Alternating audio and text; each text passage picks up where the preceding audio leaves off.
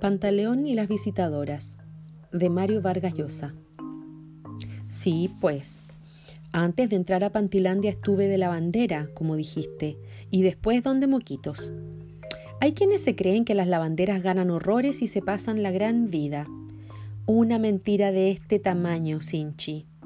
Es un trabajo jodidí, fregadísimo. Caminar todo el día. Se le ponen a una los pies así de hinchados y muchas veces por las puras, para regresar a la casa con los crespos hechos, sin haber levantado un cliente. Y encima tu cafiche te muele porque no has traído cigarrillos. Tú dirás, ¿para qué un cafiche entonces? Porque si no tienes, nadie te respeta, te asaltan, te roban, te sientes desamparada. Y además, Sinchi, ¿a quién le gusta vivir sola, sin hombre?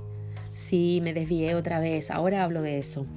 Era para que sepas por qué, cuando de repente se corrió la voz que en Pantilandia daban contratos con sueldos fijos, domingos libres y hasta viajes, bueno, ¿por qué fue la locura de las lavanderas? Era la lotería, Sinchi. ¿No te das cuenta? Un trabajo seguro, sin tener que buscar clientes porque había para regalar, y encima tratadas con toda consideración. Nos parecía un sueño, pues. Fue la atropellada hacia el río Italia. Pero aunque todas volamos, solo había contratos para unas pocas, y nosotras éramos un chuchonal. Ay, perdona. Y además con la chuchupe de jefasa ahí no había manera de entrar. El señor Pantoja le hacía caso a todos sus consejos y ella siempre prefería a las que habían trabajado en casa de Nanay. Por ejemplo, a las que venían de la competencia, los bulines de moquitos. Las aguantaba y les ponía toda clase de peros y les cobraba unas comisiones bárbaras. Y a las lavanderas todavía peor. Nos desmoralizaba diciendo al señor Pantoja que no le gustan las que vienen de la calle, como las perritas, sino las que han trabajado en domicilio conocido. Quería decir casa, chuchupe, claro. Desgraciada, me estuvo cerrando el paso lo menos cuatro meses. Escuchemos ahora un pedacito de la canción eh, que se llama Bolero Falaz de la banda Aterciopelados que aparece en su disco El Dorado del año 1995.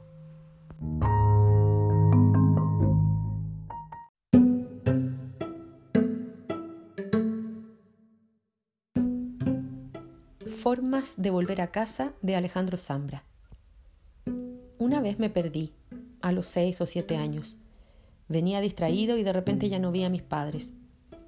Me asusté, pero enseguida retomé el camino y llegué a casa antes que ellos. Seguían buscándome desesperados, pero esa tarde pensé que se habían perdido, que yo sabía regresar a casa y ellos no. Tomaste otro camino, decía mi madre, después, con los ojos todavía llorosos. Son ustedes los que tomaron otro camino, pensaba yo, pero no lo decía. Mi papá miraba tranquilamente desde el sillón. A veces creo que siempre estuvo echado ahí, pensando. Pero tal vez no pensaba en nada. Tal vez solo cerraba los ojos y recibía el presente con calma o resignación. Esa noche habló, sin embargo. Esto es bueno, me dijo. Superaste la adversidad. Mi madre lo miraba con recelo pero él seguía elvanando un confuso discurso sobre la adversidad. Me recosté en el sillón de enfrente y me hice el dormido. Los escuché pelear al estilo de siempre. Ella decía cinco frases y él respondía con una sola palabra. A veces decía cortante, no. A veces decía al borde de un grito, mentira. Y a veces incluso como los policías. Negativo, esa noche mi madre me cargó hasta la cama y me dijo, tal vez sabiendo que fingía dormir, que la escuchaba con atención, con curiosidad, tu papá tiene razón.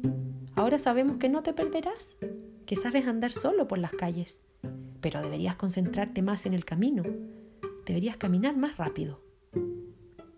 Le hice caso. Desde entonces caminé más rápido. De hecho, un par de años más tarde, la primera vez que hablé con Claudia, ella me preguntó por qué caminaba tan rápido. ¿Y por qué para caminar hay que salir a la calle? Los invito a escuchar esta canción que se llama Dark Road, que aparece en el álbum del mismo nombre del año 2007 de Annie Lennox.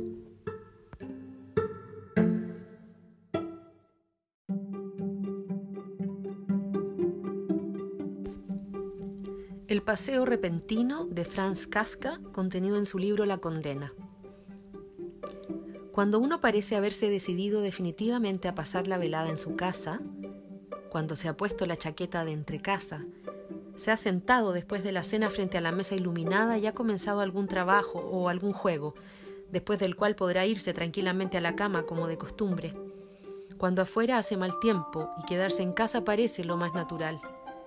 Cuando ya hace tanto tiempo que uno está sentado junto a la mesa que el mero hecho de salir provocaría la sorpresa general, cuando además el vestíbulo está a oscuras y la puerta de calle con cerrojo, y cuando a pesar de todo uno se levanta, presa de repentina inquietud, se quita la chaqueta, se viste con ropa de calle, explica que se ve obligado a salir y después de una breve despedida sale, cerrando con mayor o menor estrépito la puerta de calle, según el grado de ira que uno cree haber provocado.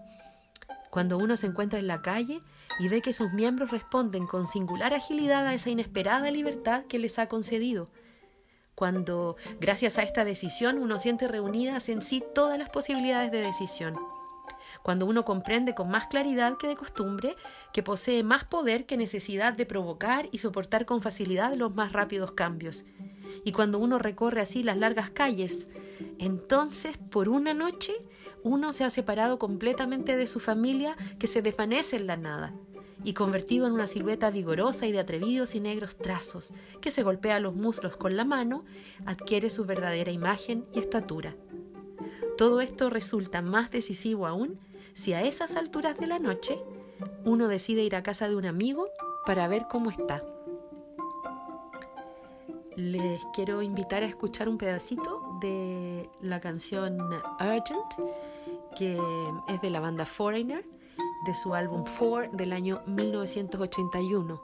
Si bien las urgencias que describe la canción de Foreigner eh, son de otro tipo, bien podría ser eh, utilizadas para acompañar un repentino y urgente paseo nocturno.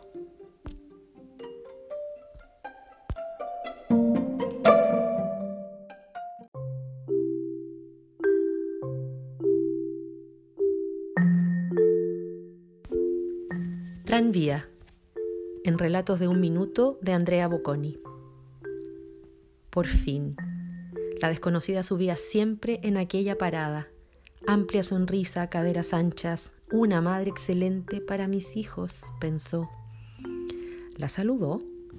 Ella respondió y retomó su lectura, culta, moderna. Él se puso de mal humor. Era muy conservador. ¿Por qué respondía a su saludo? Ni siquiera lo conocía. Dudó. Ella bajó. Se sintió divorciado. ¿Y los niños con quién van a quedarse? Está claro que aquí no iba a haber forma de entenderse. Está muy claro.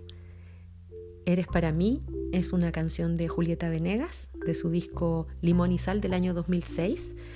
Y bueno, a lo mejor por ahí en otro tranvía encuentras a alguien que sí es para ti.